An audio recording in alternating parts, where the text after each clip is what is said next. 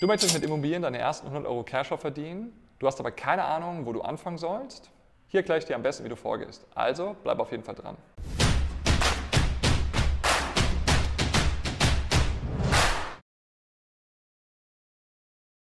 Du willst deine ersten 100 Euro Cashflow durch Immobilieninvestments machen.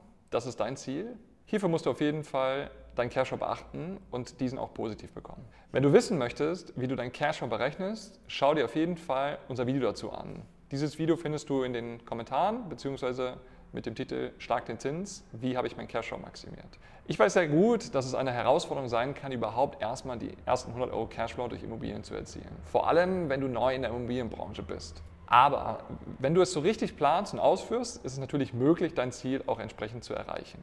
Der erste Schritt, ohne den du auf jeden Fall nicht weit kommen wirst, ist dir genau zu überlegen, was du eigentlich mit Immobilien willst. Es gibt unglaublich viele verschiedene Möglichkeiten, eine Immobilie zu nutzen und in sie zu investieren. Stell dir am Anfang auf jeden Fall die richtigen Fragen. Möchte ich mit meinem Investment Geld verdienen? Wenn ja, wie viel? Das sind schon mal zwei sehr grundlegende Fragen, die du unbedingt am Anfang klären solltest. Zudem ist es gut, wenn du eine Vorstellung hast, was du für eine Immobilie suchst und was dein genaues Budget dafür ist.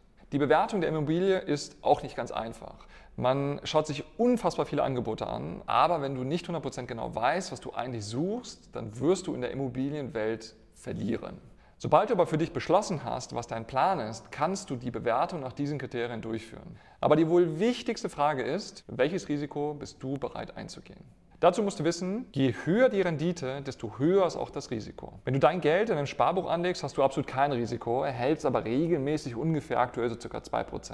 Bei Immobilien sieht es anders aus. Je nach Immobilie ist die Rendite immer unterschiedlich. Eine Immobilie kann bei 4% liegen und somit ein sehr geringes Risikoprofil haben, während andere mit 8, 10 oder 12% natürlich ein deutlich höheres Risiko aufweisen. So, warum sollte ich jetzt in Immobilien mit 8% Rendite investieren? Naja, der Vermögensaufbau ist hier natürlich deutlich größer.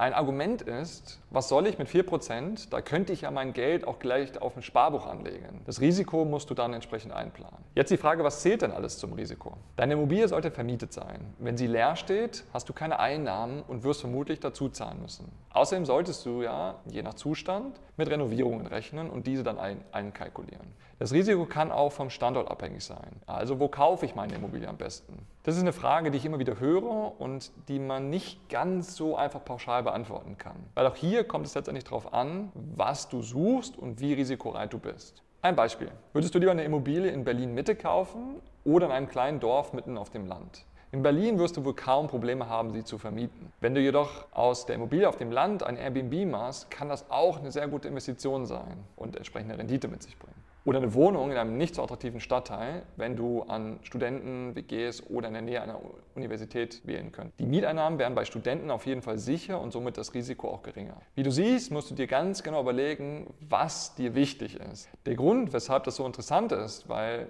durch die Beantwortung der Risikobereitschaft gleichzeitig anfängst, über die Finanzierung deines Investments nachzudenken. Fangen wir aber nochmal ganz vorne an. Man kann behaupten, je weniger Eigenkapital du einbringst, desto besser ist die Rendite. Ein Beispiel. Du hast eine Immobilie für 100.000 Euro und bringst 5.000 Euro ein. Die Rendite ist hier natürlich wesentlich besser, als wenn du eine Immobilie zu 50.000 Euro finanzieren würdest.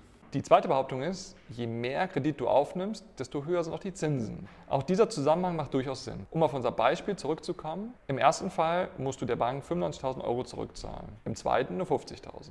Die Beträge hast du für die Finanzierung von der Bank als Kredit aufgenommen.